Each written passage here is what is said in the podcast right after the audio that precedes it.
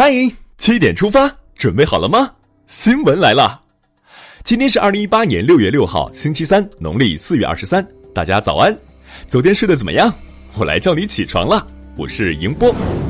先来看天气，今天第四号台风的中心，今天早晨到中午将登陆广东徐闻到吴川一带沿海，受它的影响，广东、广西一带的沿海区域都会有强降水和大风天气。除了华南南部强降水持续，多地都有雨水天气。强降水来袭，大家可要做好准备啊！应俄罗斯联邦政府邀请，习近平主席特使、国务院副总理孙春兰将于十二日至十五日赴俄罗斯出席第二十一届世界杯足球赛开幕式。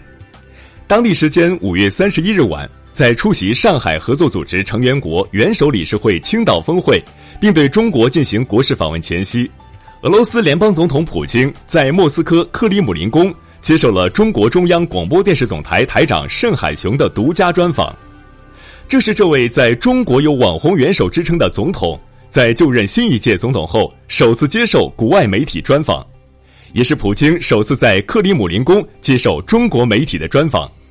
相关内容敬请全天关注中央广电总台各平台。良好的生态环境是最普惠的民生福祉。昨天是新环境保护法规定的第四个环境日，生态环境部等五部门联合发布《公民生态环境行为规范》，倡导简约适度、绿色低碳的生活方式。大家要共同建造永续发展的绿色银行，一起守护我们的绿水青山啊！再把目光转向太空，六月五日二十一时零七分，我国风云二号 H 星在西昌卫星发射中心用长征三号甲运载火箭成功发射。这颗卫星有助于提高我国天气系统上游地区的监测能力，并为“一带一路”沿线国家提供天气预报、防灾减灾等监测服务。小卫星，你要加油哦！二零一六年以来，民政部先后指定两批慈善组织互联网公开募捐信息平台，当前共有二十家互联网募捐平台可为慈善组织提供募捐信息发布服务。今后只要登录这些平台的网站，我们也可以监督善款的去向了。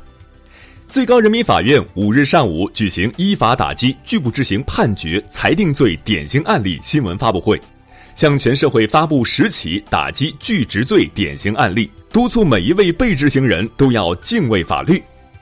想做老赖，法律可不答应。再来关注两家科技公司的诉讼。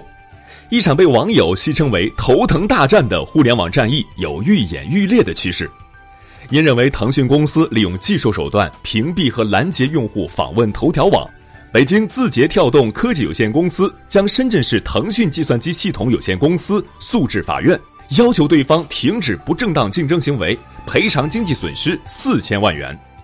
海关总署五日连发四份公告。宣布因存在安全隐患，超过一万辆进口宝马、沃尔沃、保时捷汽车面临召回。记者注意到，五月底海关总署检验检疫相关部门也发布过类似汽车召回公告，涉及超过两万辆进口汽车。再来将目光转向国际，美国时间六月四日，白宫就新一轮中美经贸磋商发表声明称，本轮磋商于周末结束。会务聚焦于通过促进农产品和能源对华出口便利化，来满足中国的消费需求，提振美国经济增长。真的希望美国能珍惜经济全球化的成果，开放共赢，才能你好我好大家好。沙特阿拉伯交通总局日前向十名沙特女性颁发驾照，这是沙特历史上首次向女性颁发驾照。近年来，沙特出台了一系列举措，赋予妇女更多权利。恭喜沙特的女性朋友了！再来看一条科技方面的消息：美国苹果公司二零一八年全球开发者大会日前在加利福尼亚州开幕。苹果公司当天发布了 iOS 等操作系统的升级版本。iOS 十二的一大亮点是全新的增强现实平台。你怎么看？是马上升级，还是先观望呢？俄罗斯表示，他可不能再观望了。由于近年来美国对俄罗斯三番五次的制裁，让两国关系持续恶化。四号，俄罗斯总统普京签署法律文件，反制美国等国针对俄罗斯的制裁措施。二零一八年上海合作组织青岛峰会将于六月九日拉开帷幕。上合组织诞生在中国，青岛峰会是其扩员后的首次峰会，将成为上合组织发展进程中的一座新的里程碑。中央广播电视总台告诉你，上合有人怎么说。暑期就要到了，今年大家都会去哪玩呢？近日，二十六个部门联合签署了备忘录，对存在旅游严重失信行为的相关责任主体实行多项惩戒措施。包括限制其市场准入以及乘坐飞机等高消费行为，希望这个暑假我们的旅途能更纯净一些。高考的学子们也要开始他们的旅途了。昨天中午，从内蒙古自治区的大杨树镇开往阿里河镇的全国唯一高考专列“共青团号快五幺幺”次列车准时出发。共青团号高考专列已开行十六年，今年改成了空调车，更加舒适。在旅途过程中，让他们感受出行的温馨。坐着唯一的高考专列，同学们一定要加油啊！六月一日夜间，云南西双版纳上空发生陨石雨，陨石坠落之后，当地来了不少寻宝人，他们到处散布“一克五万元”的说法。专家介绍，这次的陨石雨属于普通的球粒陨石，如果按国际市场标价，相对比较便宜，应该是十到二十元一克的价钱。而且出于经济角度的收藏价值不大，普通的保存条件下只会损耗，很难增值。真是陨石难保存，投资需谨慎啊！中国科学院院士、同济大学海洋与地球科学学院汪品先教授最近成了网红。他曾以中国首席科学家身份主持设计二十年前的国际大洋钻探航次，推动我国大洋钻探三步走。